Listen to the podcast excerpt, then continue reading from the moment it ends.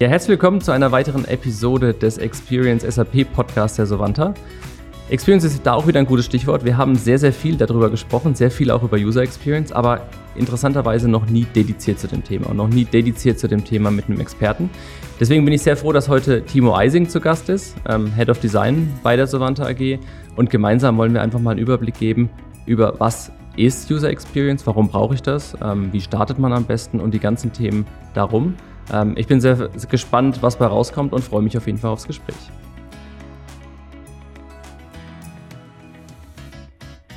Äh, Timo, freut mich, dass du da bist. Ja, cool. Eine neue Folge des Podcasts. Und ähm, ich habe in der Vorbereitung ein bisschen gedacht, äh, toll, dass wir endlich mal einen Experten da haben. Dann ist mir aber eingefallen, ich dürf, darf den Christian Schäfer nicht vergessen, weil wir hatten ja durchaus schon mal einen UX. Das ist da. mir danach auch noch aufgefallen, ähm, ja. Aber trotzdem, wir sprechen äh, wirklich viel über das Thema Experience SAP, da drin natürlich sehr, sehr viel über das Thema User Experience. Und dann dachte ich mir, okay, wir haben viel mit, mit Tommy gesprochen, über Data Science, der Michael war ein paar Mal da, aber ganz wenig wirklich über das Thema User Experience mit jemandem, der sich zum Thema User Experience richtig auskennt. Deswegen bin ich sehr froh, dass du heute da bist und wir einfach ein paar Minuten verbringen können, um mal dieses Thema User Experience und vielleicht auch ein bisschen das Thema User Experience im SAP-Kontext äh, ein bisschen tiefer beleuchten können.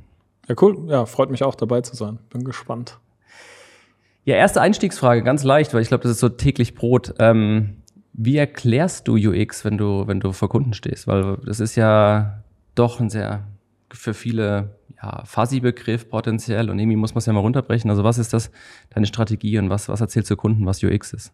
Ja, Gott sei Dank ist es nicht mehr ganz so der Fuzzy-Begriff in den, in den letzten Jahren, aber natürlich muss man UX immer noch ein bisschen erklären und ich finde bei UX ist, ist für die Unterscheidung sozusagen zu sagen, dass man UX besteht nicht nur aus Interface, sondern UX ist eigentlich der Kontaktpunkt, der vollumfängliche Kontaktpunkt, wie man mit etwas, mit einem Produkt, mit einer Lösung interagiert. Also wenn ich jetzt über eine Softwarelösung gerade in unserem Bereich spreche, dann ist es eben auch die Umstände, in denen ich diese Software benutze, sei es bei sowas wie im Dunkeln, im Lager ähm, oder auch der Nutzer selber, wie, wie, wie ist der drauf, äh, hat er irgendwelche Schwächen vielleicht auch. Und so spielt UX irgendwie alles zusammen, also es ist dieses vollumfängliche, wie man mit einem Produkt interagiert. Wird es schnell verstanden bei Kunden aktuell oder gibt es einfach noch dieses, diesen, diesen Standardsatz von wegen ist mir doch eigentlich egal, wie ob das gelb oder rot ist äh, und ob das abgerundete Ecken hat oder, oder eckige. Ähm, also äh, ist das Thema da, an, da? Also verstehen Kunden diese Definition sofort oder ist es trotzdem noch so ein Thema, wo sie sagen, nee, hey, ähm, mir ist doch, mir doch egal, wie es aussieht am Ende des Tages?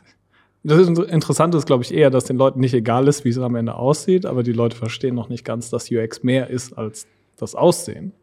Also gerade, es geht ja nicht nur darum, ob die Sachen rund oder eckig rot oder blau oder grün sind, sondern es geht ja darum, dass sie von der Funktionsweise auch einfach und intuitiv bedienbar sind. Und das ist sicherlich das, was wir bei den Kunden nach wie vor noch erklären müssen, ähm, dass es eben nicht nur um Aussehen geht. Den Kunden ist Aussehen wichtig geworden. Also das ist so, da. Das, das Verständnis ist das da. Das heißt, wir können Ihnen sogar so relativ schnell klar machen, dass wir sogar noch mehr Mehrwert bieten. Also dass wir es nicht nur schön machen, sondern dass eigentlich das Thema hinten dran so viel größer ist und wichtiger ist, weil das Thema aus meiner Sicht Schönheit, Farbgebung und Co. natürlich wichtig ist, aber es in meinem Verständnis bei UX eigentlich andere Dinge gibt, wie du sie gerade genannt hast, die eigentlich viel entscheidender sind für den Erfolg einer Anwendung und Erfolg eines Produktes. Genau, also wir, wenn wir da anfassen, dann haben wir halt mehr Hebel, haben wir mehr Erfolg. Also es, die Kunden haben verstanden, dass, dass eine, ein einheitliches Interface, ein einheitliches Produkt wichtig ist und dass das auch innerhalb vom Unternehmen zum Beispiel, wenn wir jetzt im Business-to-Business-Bereich auch bleiben oder einfach innerhalb von einer Firma, wenn es da um die interne Anwendung geht, haben sie verstanden, dass es gut ist, wenn die Anwendungen alle gleich aussehen. Es geht aber eben um über das Aussehen hinaus. Also die Anwendungen sollten auch ähnlich funktionieren, beziehungsweise wenn wir da am Prozess anfassen, dann haben wir halt den größeren Hebel. Und von daher, ja, wir können den Kunden da deutlich mehr Wert bieten als nur, es sieht schön aus. Mhm. Ist das Gibt es da Unterschiede? Wenn man, wenn man in, ich meine, wir haben ja jetzt in unserem Portfolio unterschiedliche Sachen und wir haben auch unterschiedliche Personen, mit denen wir sprechen. Wir haben einen klaren HR-Fokus, wo wir jetzt erstmal über Anwendungen sprechen für den Mitarbeiter, für ähm, ja, Mitarbeiter, die für den Mitarbeiter arbeiten, aber wir haben natürlich auch den eher so den, den Commerce, den Sales-Bereich. Siehst du Unterschiede? Weil du hast ja auch äh, sicherlich äh, Projekte in, in, in beiden und in vielen Bereichen gemacht. Also siehst du Unterschiede in den unterschiedlichen Ressorts und unterschiedlichen, unterschiedlichen Bereichen eines Unternehmens, wie schnell es verstanden wird und wie, wie, wie wichtig Ihnen das Thema auch ist? Oder sagst du, okay, es hat sich äh, eigentlich angeglichen? Nee, also da gibt es, glaube ich, schon noch Unterschiede. Also gerade der HR-Bereich, der natürlich näher an den Menschen dran ist am Ende, der kümmert sich natürlich mehr um das Thema UX. Die, denen ist wichtig, dass das irgendwie einfach ist, dass einfach verständlich ist. Die haben verstanden, dass das auch irgendwo ein Mitarbeiter-Benefit ist oder dass dann die Zufriedenheit auch steigert. Ähm, Im Sales-Bereich ist es ein bisschen weiter weg, aber auch schon sehr nah, weil da ist natürlich für viele Unternehmen sehen die den größten Hebel. Wenn wir da mehr Effizienz reinbringen, dann verkaufen wir mehr. Und dann kommen wir eher in die Bereiche Logistik und so, wo es dann eher so, sag ich mal, hinten runterfällt noch. Okay. Wenn du sagst, äh, Sie sehen, also jetzt gerade im HR-Bereich, ähm, eine, sicherlich äh, mit unser größter Bereich und auch sagst auch der, der Bereich, wo UX sehr stark angekommen ist. Du hast über Effizienzsteigerungen gesprochen. Ähm, worin siehst du die jetzt am, am meisten? Also wenn wir sagen, okay, UX, ja, ich habe verstanden, was es ist, aber wie wirkt sich das jetzt wirklich in einer Effizienzsteigerung aus beim, beim Mitarbeiter? Also so vielleicht ein, ein Beispiel für, wo, wo, man das, wo man das gut sehen kann? Gut, also wie, wie, wie wirkt sich sowas aus? Bedeutet ja am Ende, dass, also Effizienzsteigerung würde ich jetzt immer so interpretieren, dass man, man spart Zeit. Man spart irgendwie Aufwand, man spart Klicks. Und, und da gibt es natürlich an den verschiedensten Bereichen ähm, Möglichkeiten, mein Standardbeispiel ist nach wie vor der Urlaubsantrag. Wenn ich den früher ähm, ausdrucken musste, unterschreiben musste, zu den verschiedenen Leuten hingehen musste, um mir da abzeichnen zu lassen, ah ja, du bist meine Vertretung oder bei den verschiedenen Projektmanagern Bescheid sagen muss. Ähm, wenn ich das durch eine digitale Lösung ähm, ablöse und, und dann dabei auch noch auf, die, auf den einfachen Prozess achte, was einfach auch zum Thema UX mit dazugehört, den Prozess zu optimieren, dann kann ich da natürlich eine deutliche Zeitersparnis erreichen. Ist es äh, in euren Gesprächen häufig Thema? Also diese Frage nach, okay, wo ist die Effizienzsteigerung und vielleicht auch, wie messe ich die? Also ist es ein, also klassisch, klassisches Thema Business Case, muss ich in den Business Case rechnen in den UX-Projekten? Seid ihr als UXler dann auch häufig mit dabei zu sagen, okay, ja, dann lass mal auch aufzeigen, was du potenziell auch einsparen kannst an Zeit, äh, monetär einsparen kannst, an Aufwand einsparen kannst? Ist interessanterweise eigentlich gar nicht so der Fall, dass, dass das uns in den Projekten begegnet. Ich ähm, habe aber das Gefühl, dass das vorab, wenn, wenn über ein Projekt gesprochen wird, intern natürlich eine Rolle spielt. Also warum machen wir das Projekt? Ähm, dann, dann ist das intern in den Teams schon ein, äh, schon ein Thema, was sie dann auch präsentieren. Interessanterweise auch jetzt, wenn man mal vergleicht mit einer B2C-Anwendung, wo ja gerade im E-Commerce oder so getrackt wird ohne Ende, also kommen die Nutzer, mhm. wo gehen sie hin und, und wie, wie lange verweilen sie irgendwo, das ist interessanterweise bei den internen Anwendungen noch nicht angekommen. Interessiert uns als UX-Designer, aber eigentlich auch ungemein. Das heißt, eigentlich müssen wir diese Überzeugungsarbeit bei den Kunden gar nicht machen, weil ihnen potenziell schon bewusst ist, die Effizienzsteigerung ist da, das haben sie vorher ab schon abgeklärt, dementsprechend ja. sich auch Budget eingeholt und sagen, okay, jetzt können wir, können wir wirklich, wirklich loslegen. Siehst du da eine, ähm, ja, eine Entwicklung in den letzten Jahren? Weil ich meine, das Thema UX ist mein Gefühl wirklich angekommen und wirklich auch deutlich besser verstanden noch. Wie gesagt, mein, mein persönliches Gefühl als vor, vor fünf Jahren, vor sechs Jahren. Siehst du bei den Themen ähm, auch so eine, so eine ähm, ja, Weiterentwicklung bei den Kunden, dass sie eben genau diese Abteilung haben, die sich auch schon Gedanken darüber gemacht haben, die auch schon sagen, hey, ja, es lohnt sich, ich arbeite jetzt mit einer Firma äh, wie mit der Savanta zusammen, die eben ganz besonderen Fokus auf dieses Thema User Experience haben. Ähm, oder ja, oder wie hat sich das entwickelt jetzt mal in den, in den letzten Jahren? Ist das ein, sieht man die Weiterentwicklung? Ähm, oder sagst du, das war, wir waren immer schon mit Kunden unterwegs, wo wir eigentlich das vorgefunden haben?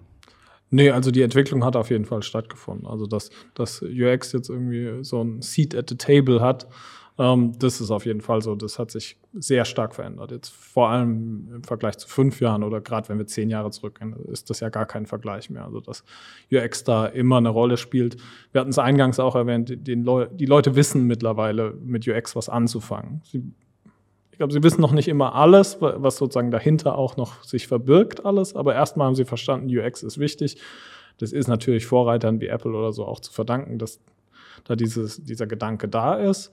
Ähm, ja, aber letztendlich würde ich trotzdem sagen, ähm, es ist natürlich noch nicht so weit fortgeschritten, wo wir als UXler sagen, wir machen schon alles richtig. Also es ist natürlich immer noch Potenzial da. Ähm, du hattest auch erwähnt, klar, unsere Kunden, die, die kennen uns. Wir, wir haben viele langfristige Kunden, die, die wissen, auf was sie sich mit uns einlassen und, und wählen uns natürlich auch wegen unserer Stärken da aus. Und die haben natürlich eher verstanden, dass UX wichtig ist und warum sie es reinbringen wollen. Bei Neukunden äh, ist man dann manchmal doch noch verwundert, wie, wie viel Aufklärungsarbeit man vielleicht machen muss. Also gibt es auch deutlich äh, ja, Reifegrad-Unterschiede in, in Unternehmen, wenn es um UX geht. Auf jeden Fall, ja. Also gerade die Großkonzerne tun sich ähm, das schnell mal auf die Fahne schreiben, aber äh, vergessen es dann im Detail vielleicht doch. Aber wenn man jetzt genau dann dem, dem, dem, dem Beispiel oder dem Thema einsteigt, man sagt, okay, ich, ich bin recht neu mit meinem Unternehmen. UX, ich habe die Hoffnung jetzt vielleicht als CIO, dass meine Anwendungen ganz gut sind. Ich weiß es noch nicht so richtig ähm, und ich sage, okay, ich möchte mich dem Thema, ich möchte dem Thema UX einen größeren Stellenwert geben, weil es bisher man, man hat es vielleicht vernachlässigt oder man hat einfach gedacht, es läuft mit, man hat ihm nicht den Stellenwert gegeben. Was ist denn so ein guter Einstieg aus deiner, aus deiner Sicht? Also mit was, mit was fängt man an, wenn man sagt, okay, jetzt UX wird zum ersten Mal bewusst betrachtet? Ähm, was ist denn so ein, so, ein, so ein Weg dahin? Also ich wie bei vielen Sachen, glaube ich, ist der richtige Weg, da immer mit Leuchtturmprojekten voranzugehen und mal zu sagen, ich, ich nehme jetzt mal ein Projekt, was, was mir wichtig ist, was vielleicht auch im Management relativ hoch angesiedelt, angesiedelt ist, mit und, und schaue da dann drauf, äh, wie kann ich hier UX oder wie kann ich hier durch UX auch eine, einen, einen Vorteil entwickeln. Also Leuchtturmprojekte sind da sehr, sehr hilfreich. Und wie sieht es aus? Also wie, wie unterscheidet sich dann so ein erstes Leuchtturmprojekt, wo UX wichtig ist im Fall von den Projekten vorher? Ja. Also es kommt natürlich auf den Kunden drauf an. Ähm, äh, jetzt gehen wir mal von einem Kunden aus, der noch kein eigenes UX-Team hat, von daher wirklich neu mit dem Thema ist. Ähm, dort kann man je nach Stand in dem Projekt natürlich mit den verschiedenen Methoden einsteigen. Und das, das wäre jetzt im initialen Fall zum Beispiel sowas wie ein Design Thinking Workshop, wo man sich einfach mal Gedanken macht, was ist denn so die Vision und, und wie kommen wir da relativ schnell zu einem ersten Prototypen oder so, was wir eigentlich machen wollen. Und entlang dieses ja, Design Thinking, was sich ja auch stark auf die Methode Human-Centered Design dann konzentriert, ähm, würde man natürlich auch so Sachen wie UX Research, Interviews, Shadowings, Umfragen etc. machen um einfach die Pain Points von den einzelnen Nutzergruppen zu erarbeiten und dann eben mit einer Konzeptphase auch wirklich reinzugehen. Und ich glaube, das ist der Unterschied, wenn man vorher noch nicht mit UX gearbeitet hat, dass man eben mehr über die nutzerzentrierte Richtung reingeht, plus einer starken visuellen ja, Konzep Konzeption. Okay, ich, ich glaube, ein bisschen mal müssen wir wahrscheinlich ein, zwei Sachen sortieren. Also wenn ja. wir sagen, okay, mit Design Thinking einsteigen und dann potenziell in Shadowing, User Interview und Co. Jetzt mal, was ist der Unterschied zu einem, okay, früher habe ich vielleicht ja auch einen Workshop gemacht. Ich habe ja vielleicht auch einen Scoping-Workshop gemacht und habe mal ein paar Leute zusammengeholt aus meinem Fachbereich und mit der IT und dann haben wir mal uns ein paar Prozesse ausgedacht und haben einen, einen Lasten- und Pflichtenheft geschrieben wo ist denn jetzt mal so wirklich, also Design Thinking, ja, kennt man als, als, als, als vielleicht auch Modewort. Ähm, ich meine, ich kenne es natürlich und ich, ich, ich, ich sehe auch die Vorteile, aber vielleicht einfach noch so ein bisschen, okay, was, was verbirgt sich konkreter dahinter und was, was ist der Vorteil davon, einfach über so eine Methodik einzusteigen? Also der Vorteil ist, wie gesagt, dieses Nutzerzentrierte, dieser nutzerzentrierte Ansatz. Und, und innerhalb vom Design Thinking geht es ja auch sehr viel um diese visuelle Arbeit, also dass ich einen Prototypen auch visuell erarbeite mit ersten Skizzen zum Beispiel, also äh, ja, Ideen gleich in, in, eine visuelle Form bringe. Und darüber komme ich dann halt schneller zu einem Prototypen, den ich auch angucken kann. Und das ist so der Unterschied eigentlich zu, ich schreibe ein Lastenheft runter und da ist rein theoretisch steht da alles drin, was ich haben möchte. Ob das aber in der Praxis auch so funktioniert und vom Nutzer auch so angenommen wird, was sich auf dem Papier manchmal gut anhört, ist, sind halt zwei Paar Schuhe einfach. Und, und deswegen ist über so einen Design Thinking, UX-getriebenen Ansatz, komme ich da halt schnell zu einem visuellen Prototypen, den ich einem Nutzer auch an die Hand geben kann und einfach testen kann, äh, geht es jetzt gerade in die richtige Richtung. Okay, also Anfassbarkeit, äh, Verprobbarkeit auch von, von, von ersten Prototypen, man kann sagen, okay, es ist nicht diese Blackbox, wie man sie man aus der Vergangenheit noch kennt. Viele ja. arbeiten ja heute agil. Bei, bei vielen ist es ja auch einfach so dieses Thema, ich kann über Sprints relativ schnell mal ein Zwischenergebnis sehen, aber ich habe nicht so dieses, okay, es ist zwei Jahre Projekt, am Ende sehe ich ein Ergebnis und werde im schlechtesten Fall irgendwie negativ überrascht. Ja. Ähm, genau. Und der zweite Punkt habe ich mitgenommen, User-Centered, also früh auch wirklich den Endnutzer, Endnutzer mit abholen. In den Design Thinking Workshops, aber auch in einem, in, einem, in einem Shadowing, wo ich dann einfach mit ihm mitlaufe, mal wirklich verstehe, was die Probleme sind, wie, ähm, wie die Nutzer der, der späteren Anwendung auch wirklich arbeiten und was die neue Anwendung am Ende des Tages auch einfach besser machen muss als die, als die alte potenziell. Genau, also so kann ich einfach, glaube ich, das, oder ich glaube ich nicht so, sondern also das haben wir festgestellt, so kann ich natürlich das Optimierungspotenzial viel besser ausnutzen, weil ich überhaupt die Painpoints der Nutzer erstmal erfahre und sehe, wo liegen denn Probleme heute.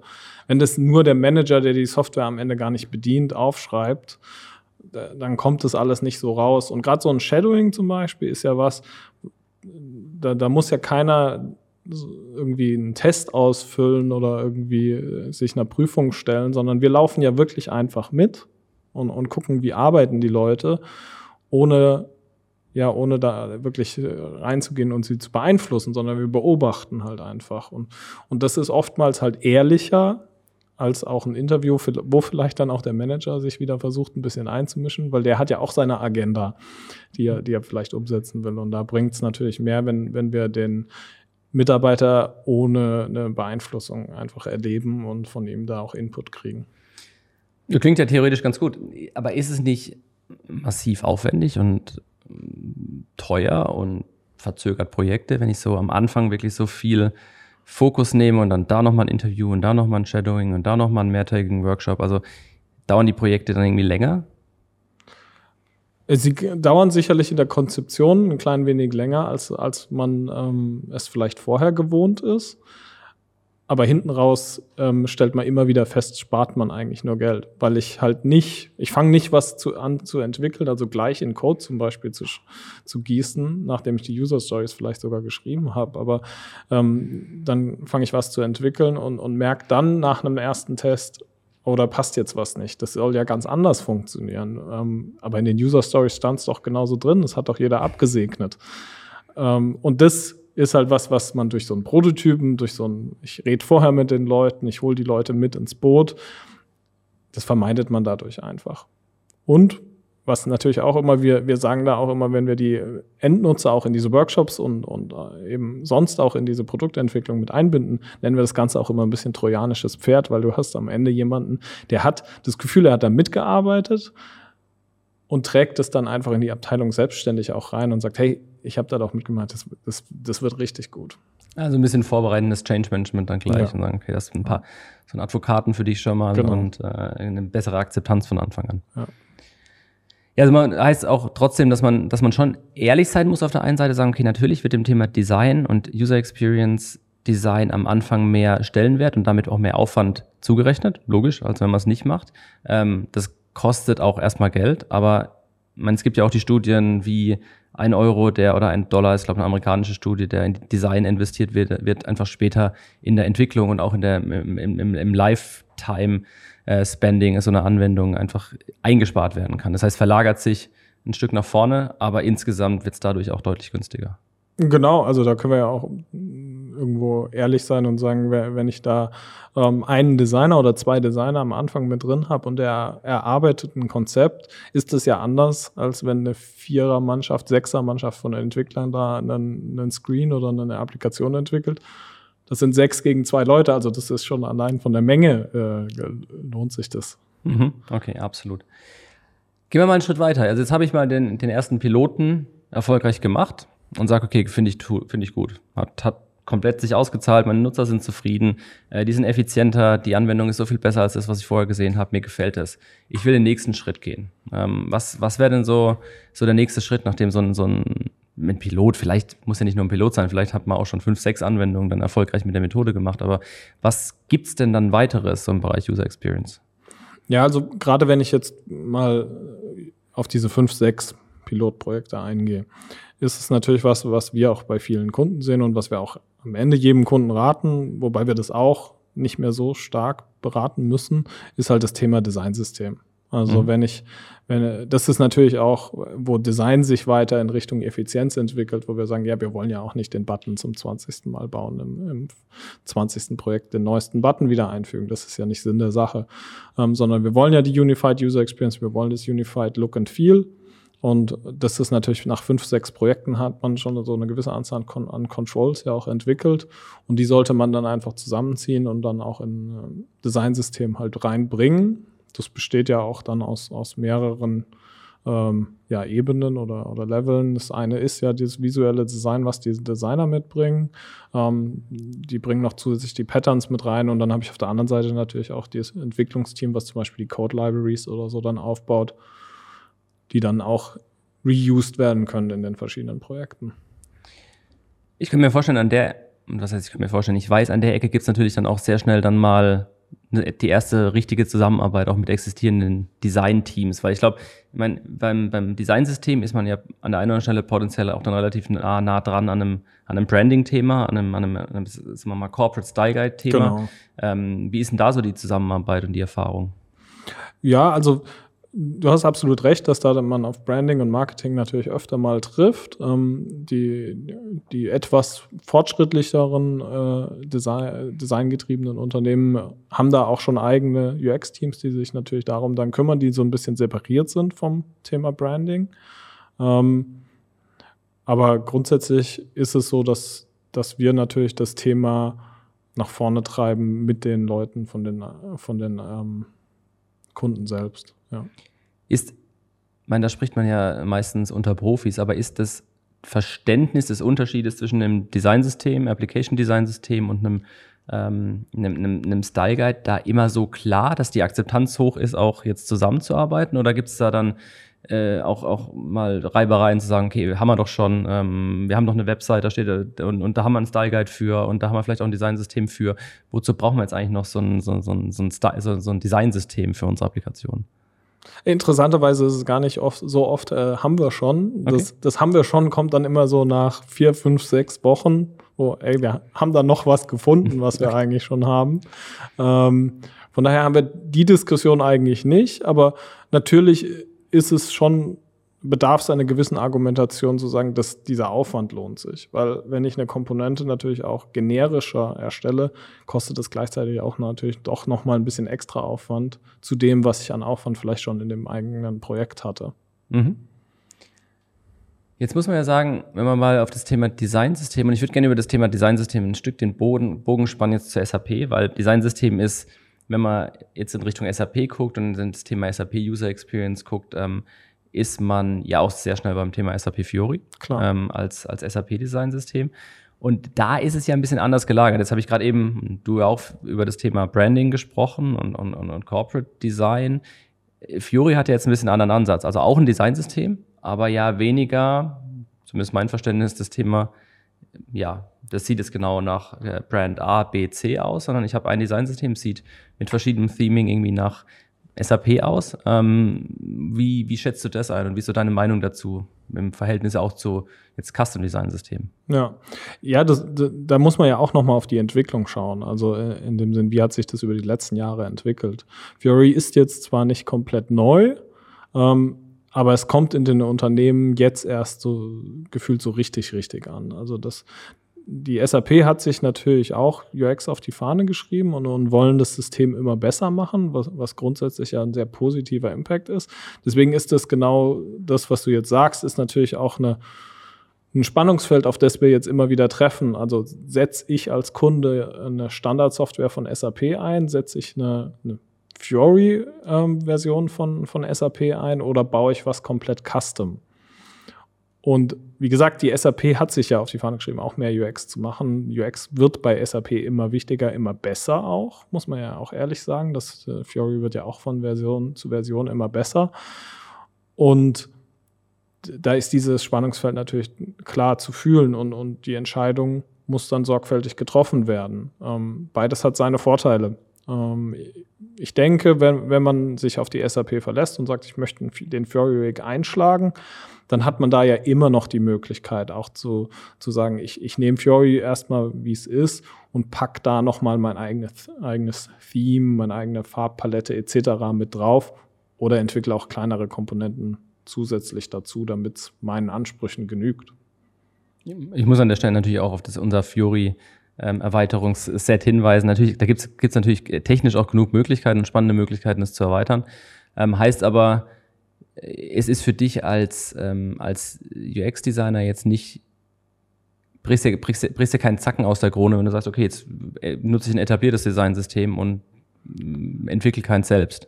Nee, gar nicht, weil, also es ist ja so, dass wir bei den Kunden auch immer mehr auf, auf Designsysteme treffen. Also wenn wir jetzt über die über irgendwie designaffine Kunden sprechen, da, da entwickeln wir kein Designsystem mehr, sondern die kommen ja auch schon mit mit auch einem Custom Design des, des System zu uns. Und dann geht es ja darum, dass wir das anwenden, um die Probleme zu lösen. Und das äh, spiegelt ja auch wieder, das UX-Design ist nicht nur, ähm, wie es aussieht, sondern es ist halt auch, wie es funktioniert am Ende. Und, und damit können wir uns mit dem Designsystem, egal ob das jetzt von uns oder vom Kunden oder von SAP kommt, viel mehr darauf konzentrieren, die, die Patterns, die Wege, die Prozesse zu verbessern, ohne uns jetzt, wie gesagt, zum 20. Mal um den Button zu kümmern.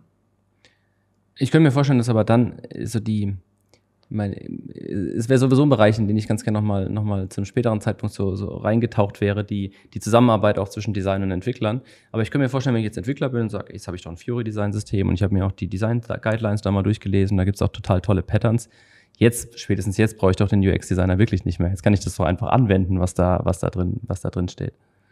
Gibt es die Situation oder sagst du, okay, ähm, die, die Zusammenarbeit ist inzwischen so, also zumindest bei uns, so klar, dass man, dass kein Entwickler mehr ohne Designer arbeiten möchte.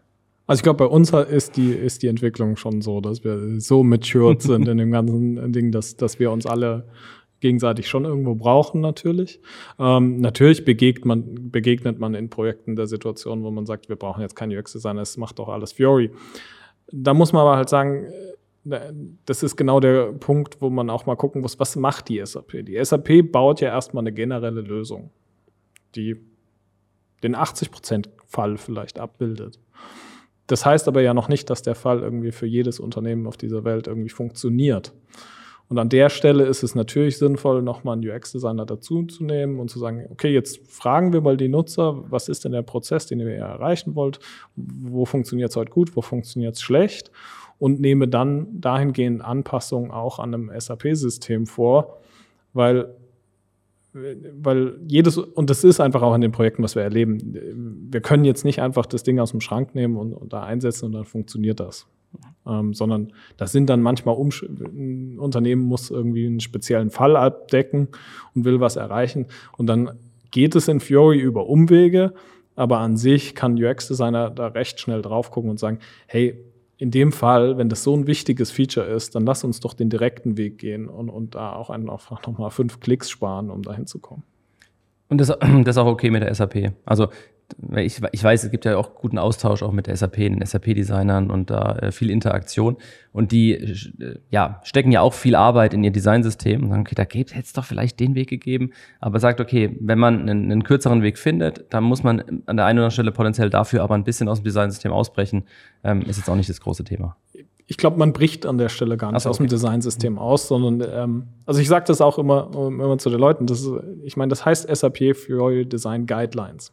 Das mhm. sind Guidelines, das ist kein Korsett. Also wir bewegen uns jetzt nicht irgendwo drin, wo wir nicht, wo wir nicht auch Freiheit haben, uns mal zu bewegen und einen anderen Weg einzuschlagen. Natürlich sollten die Sachen gleich aussehen und ähnlich funktionieren, aber das bedeutet eigentlich nicht, dass man da nicht auch noch Optimierung. Also es geht da ja gar nicht um das Visuelle am Ende, sondern es geht wirklich um, muss ich jetzt erst hier auf den Dropdown gehen, um, um zu dem einen Wert zu kommen, nur weil es in dem Standard-Pattern so vorgesehen ist? Oder mache ich da jetzt nicht einfach eine schnelle Checkbox draus? Mhm. Gut, und ich würde sagen, ich meine, die, die, auch Fiori hat sich ja weiterentwickelt. Also ein Designsystem ist ja selten so starr, dass es nicht ähm, genau. auch reagieren kann auf Veränderungen und sich weiterentwickeln ja. kann, ein bisschen mächtiger werden ja. kann oder auch einfach mal alte Zöpfe abschneiden kann. Also von daher ist potenziell man an der einen oder anderen Ecke auch ganz, ganz froh über Impulse und zu sagen, okay, so kann es so auch mal weitergehen in die Richtung. Ja, und, und das ist ja auch was. Also UX-Design ist am Ende vom Tag auch nicht nur Aufgabe von UX-Designern, sondern da, dazu gehören irgendwie alle im Projekt. Dazu gehört dann auch der Projektmanager oder der, in dem Fall auch der Entwickler halt. Und, und da sind auch wir UX-Designer auf Input oder Feedback angewiesen. Wenn, wenn die sagen, hey, ich habe in einem anderen Projekt das aber so gemacht, guck dir das mal an, wollen wir das nicht auch wieder so machen? Ähm, klar, also das ist wichtig. Und, und genauso habe ich die SAP auch immer erlebt, wenn man mit denen zusammenarbeitet, dass sie halt sagen, hey, wenn ihr da besseren Input habt, ja klar, dann, dann, dann lass uns darüber reden und gucken, wie wir das machen. Wie, wie stellt ihr den Austausch sicher? Also diesen Input jetzt gerade auch in Projekten, wenn ihr sagt, okay, ist wichtig, dass der, dass der Projektmanager mal noch drauf guckt oder dass er sagt, okay, wenn der eine gute Idee hat, dass er, dass er sie mitteilt, dass der Entwickler auch nochmal sagt. Also ist es irgendwie methodisch so abgebildet, dass er sagt, man, man stellt sicher, dass dieses Feedback reinkommt oder wie, wie ist da die Zusammenarbeit generell? Also methodisch, ähm, gerade in agilen Projekten passiert das eigentlich völlig natürlich. Also da, weil da hat man ja die, die Dailies und, und, die Groomings und alles, wo man ja gemeinsam auch draufschaut und, und dann kommt das Feedback eigentlich automatisch. Und äh, ich habe auch, äh, bevor, als du mich eingeladen hast, habe ich auch noch mal darüber nachgedacht, wie hat sich denn so die Beziehung zwischen uns Designern und, uns, und den Entwicklern geändert oder sich weiterentwickelt. Und das muss man ja sagen, wir, wir reden da ganz offen miteinander. Da, wo wir vor fünf, sechs Jahren noch irgendwie diskutiert haben, ah, wie machen wir die Übergabe? Darüber reden wir heute nicht mehr. Die Tools aus dem Design unterstützen die Übergabe an die Entwickler ohne Probleme und die Entwickler fühlen sich mittlerweile auch eigentlich alle sehr wohl auch Feedback an uns zu geben und wissen, wir hacken ihnen den Kopf nicht ab und sie hacken uns den Kopf nicht ab. Ist das also ich meine, klar, wir, wir, wir leben das Thema jetzt seit etlichen Jahren. Also ich glaube, unser Maturity-Grad im, im Bereich äh, UX ist ziemlich, ziemlich hoch. Ja. Dementsprechend natürlich auch eine Zusammenarbeit. Aber jetzt sieht man ja auch viele ähm, Interaktionen mit Kunden, wo wir dann auch auf Kundenseite mit Entwicklern zusammenarbeiten, wo wir teilweise aber auch beraten. Ähm, das ist ja auch so ein Thema, wo wir sagen, kriegen wir unsere Methodik auch ein bisschen, ja, nicht übergestülpt, aber positiv mit, mit, mit rein in, in Kundenprojekte. Also siehst du so Themen, wo wir das auch begleitet haben, auch den, dass das Kunden, nachdem wir mal ein paar Projekte mit ihnen gemacht haben, auch selbstständig ähm, dieses Thema UX noch, äh, noch, noch weiter vertieft haben und weitergelebt haben. Auf jeden Fall. Also ich habe eigentlich noch nie, nie Undankbarkeit sozusagen erlebt, äh, wenn wir mal ein Projekt gemacht haben, sondern es ist oftmals so, dass wir auch nach Templates oder, oder Frameworks und so gefragt werden, hey, können wir das auch von euch haben, was ihr da benutzt habt? Weil das hat ja einen super Eindruck gemacht im Work, sei es im Workshop oder sei es auch in, in den verschiedenen Design-Files, wo, wo wir dann irgendwie schnell Wege gefunden haben. Das, also da stößt man eigentlich nur auf, auf offene Türen und die freuen sich, wenn man da mit weiterarbeiten kann. Wo, sie, wo, siehst du denn äh, die, die verschiedenen UX-Berührungspunkte jetzt gerade im SAP-Kontext? Wir haben über Fiori gesprochen, ähm, wir haben über Design Thinking gesprochen. Ähm, Gibt es da andere Themen noch, wo du sagst, jetzt in der, in der SAP, wo man irgendwie sich Gedanken drüber machen sollte in SAP-Projekten? Oder sagt man, okay, wenn ich Fiori habe und äh, Design Thinking und mal im App-Haus war, dann, dann bin ich da eigentlich schon ganz gut aufgestellt?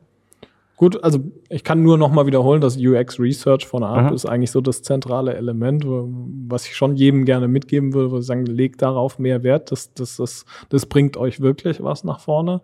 Ähm, ansonsten gibt's natürlich im, im SAP-Umfeld neben Fiori noch ein paar andere Sachen, sei es sowas wie ähm, die SAP Workzone, was natürlich ähm, so ein bisschen mehr in What You See is What You Get Editor-Style geht.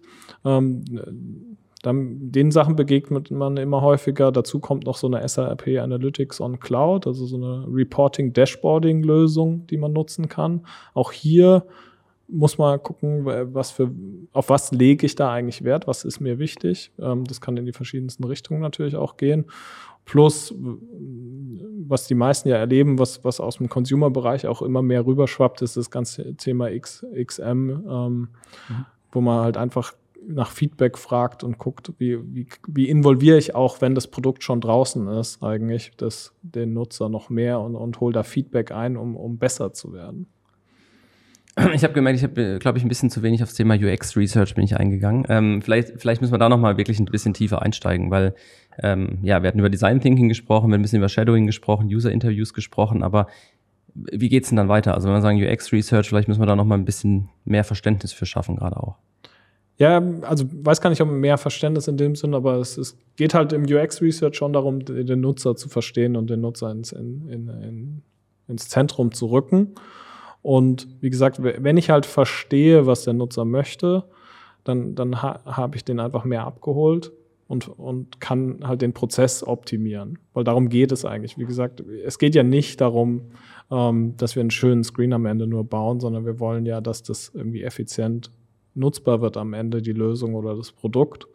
Und das kann ich halt nur gewährleisten, wenn ich mit den Nutzern auch spreche.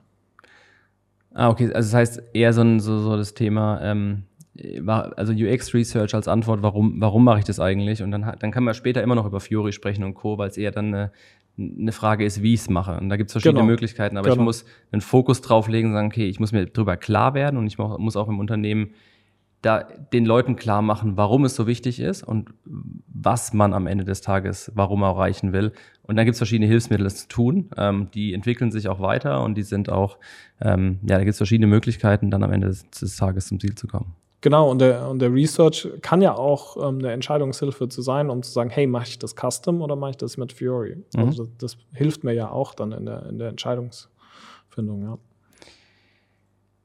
Was mich jetzt nochmal interessieren würde, wir haben viel jetzt darüber gesprochen, okay, es hat sich entwickelt, wir sind momentan an einem Punkt, wo Kunden, gerade auch unsere Kunden, sehr, sehr gut verstehen, was UX ist. Ähm, aber ich habe das Gefühl, UX entwickelt sich ja auch weiter ähm, und muss sich ja auch irgendwie weiterentwickeln. Alles muss sich ja irgendwie weiterentwickeln. Was siehst du da so als, als die nächsten Themen? Also wenn ich jetzt sage, okay, ich habe ein UX-Research, ich habe ein Design-System, ich habe ein Design-UX-Team aufgebaut, ähm, die arbeiten wunderbar mit meinem äh, Entwicklungsteam zusammen, die Prozesse stimmen. Was sage ich denen denn? Was ist das nächste Thema, um, um das sie sich kümmern sollten und äh, wo sie einfach mal einen Blick drauf werfen sollten, um mich, ja, einfach, um, mir diesen Vorsprung UX-seitig ähm, zu halten oder auch weiter auszubauen?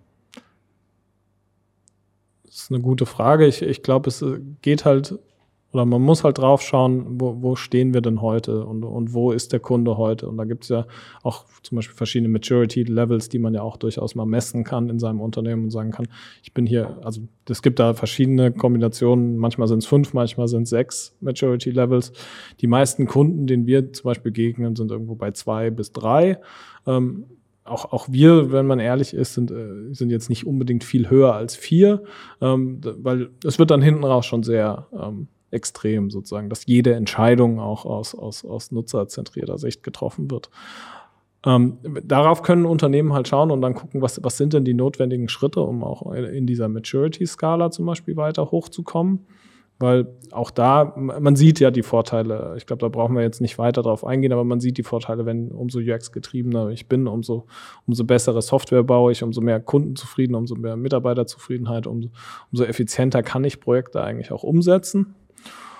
Und ansonsten ist es, glaube ich, so, dass wir relativ viel Entwicklung in, in ja, Optimierung auch von Designprozessen sehen. Also Designsystem ist etwas, was äh, gibt es jetzt schon ein paar Jahre den Begriff und, und es läuft auch so ganz gut bei den Kunden, aber auch dort sieht man jetzt gerade durch neue Design-Tools zum Beispiel auch oder neue Wege, wie man mit den Entwicklern auch ähm, zusammenarbeitet, noch weiteres Effizienzsteigerungspotenzial, also dass ich da sowas ich werfe jetzt mal noch einen weiteren Begriff wie Design Tokens in die Runde, wo man halt sagt, ich baue halt eine gewisse Pipeline auf, wo das ganze ja, Design to Development to Product noch stärker automatisiert wird. Mhm. Also das sind so Schritte, die, die glaube ich, die nächsten logischen Schritte sind. Und dann kann man ja ähm, auf die verschiedenen Trendmaps schauen und, und sich angucken, ja, gehe ich jetzt in das Thema Blockchain. Ähm, jetzt habe ich natürlich sowas wie Artificial Intelligence, was auch immer noch viel UX-Design gebraucht. Da passiert viel im Hintergrund, was die Leute nicht verstehen. Und das muss ich ihnen erklären. Und da kann UX-Design natürlich auch helfen, zu sagen, hey, ich erkläre dir mal, was da eigentlich gerade im Hintergrund die Maschine macht und was du hier angezeigt bekommst. Mhm. Und dann sprechen wir über Themen, die, glaube ich, vielleicht auch aus dem Business-to-Business-Bereich noch ein bisschen weg sind. Metaverse, Virtual Reality in die Richtung. Das kommt ja auch alles noch auf uns zu. Also ich glaube, es bleibt spannend. Ja, ich bin, ich habe die letzten Tage ein bisschen mit dem Metaverse auseinandergesetzt, in Anführungszeichen, aber ich, ich weiß gar nicht, ob es so weit weg ist vom, aus, dem, aus dem B2B, aus dem Business-Bereich, weil, also wenn sie es durchsetzt, wird es in den, in den Bereich auch kommen, bin ich ganz sicher. Ja. Und dann, ja, hat man sowieso wieder so eine neue Spielwiese, wo auch äh, ja, UX-Design dann wieder ähm, auch ein Stück neu mit, mit erfunden werden muss. Ja, also eben, ich, langweilig ist uns in den letzten zehn Jahren oder 13 äh, Jahren, den, die ich jetzt auch den Job schon mache, nicht geworden. Also es, es kommt dann ja doch irgendwie immer wieder was Neues dazu. Ja, ist ja schon herausfordernd äh, auch äh, jetzt. Ich meine, wenn, wenn wir sagen, okay, ihr müsst euch mit AI auseinandersetzen, ihr müsst AI erklären als UX-Designer, musst du ja auch ein gewisses Verständnis für aufbauen. Also das stelle ich mir ja auch ja. anspruchsvoll vor, dann ähm, die an den Trends dran zu bleiben, auch ein so, ein so tiefes Verständnis zu ähm, äh, zu bekommen, dass ich es auch erklären kann. Also es ist ja schon eine Herausforderung dann an Ende, am Ende des Tages auch für, für die Kolleginnen. Auf jeden Fall, also das ist, ist glaube ich, nicht selbstverständlich. Ähm, ich glaube, das ist aber auch sowas, was UX-Designer oder so ein, so ein Vollblut-UX-Designer irgendwie auch innehat, genauso wie es so ein Entwickler irgendwie innehat. Man, man will ja an den neuesten Trends dranbleiben und man bleibt es dann irgendwie automatisch. Schönes Schlusswort, ähm, weil ich glaube, das, das, auch da, ich, hab, ich, ich merke jedes Mal an jedem, ich glaube, in jedem Podcast ende ich mit, dem, mit fast denselben Worten und sagen, okay, wir werden uns wiedersehen, weil die Themen, an denen wir dran sind, einfach so vielfältig sind, jetzt schon, aber man auch sieht, einfach sieht, wie sie sich, wie sie Hand in Hand gehen und wie sie in der Zukunft ja dann neue Blüten tragen, neu, zu neuen Themen kommen, über die man sich wieder unterhalten muss. Und ich glaube, UX-Design ist genauso ein Bereich, wo es wo es spannend ist, viele von den Themen, die wir heute mal ganz kurz angerissen haben, zu vertiefen, weil ich meine, wir haben über UX Research kurz gesprochen, über Design Thinking. Allein über Design Thinking können wir wahrscheinlich äh, vier, fünf äh, Sessions machen, wenn wir, wenn wir Lust drauf haben. Ähm, machen wir mal, würde ich sagen, oder in einem anderen Format. Ich freue mich auf jeden Fall drauf. Erstmal für heute vielen Dank. Kurz, wirklich sehr spannender, kurzer Überblick über das Thema UX Design und ähm, ja, danke nochmal und ich freue mich, wenn wir uns wieder im Podcast dann treffen. Ja, cool. Auch von mir vielen Dank. Ähm, ich, ich freue mich auch, wenn wir noch weitere Themen mal anschneiden oder noch mehr aufbrechen, ins Detail mal reingucken weil da gibt es sicherlich noch einiges zu erzählen, was denn für den einen oder anderen auch interessant ist. Ja, das war wieder eine weitere Episode des Experience SAP Podcasts der Sovanta, diesmal mit Timo Eising. Mir hat es viel Spaß gemacht. Ähm, wir sind im Galopp mal wirklich über die verschiedenen Themen von User Experience äh, gegangen. Ähm, was ist es überhaupt? Ähm, wie kann ich es in einem, in einem Unternehmen etablieren? wo stehe ich auf einem User Experience Maturity Level? Wie kann ich auf eine nächste Ebene kommen? Ähm, was ist User Experience im SAP-Kontext? Äh, wohin entwickelt sich User Experience? Wie stelle ich sicher, dass User Experience Designer sehr gut mit Developern zusammenarbeiten und, und, und. Also, es war ein vollgepackter Podcast, der viele Ansatzpunkte dafür gibt, Themen zu vertiefen. Ähm, da freue ich mich ganz besonders drauf und deswegen nochmal vielen Dank an Timo, ähm, dass er sich die Zeit genommen hat. Ähm, mir hat es mal wieder Spaß gemacht.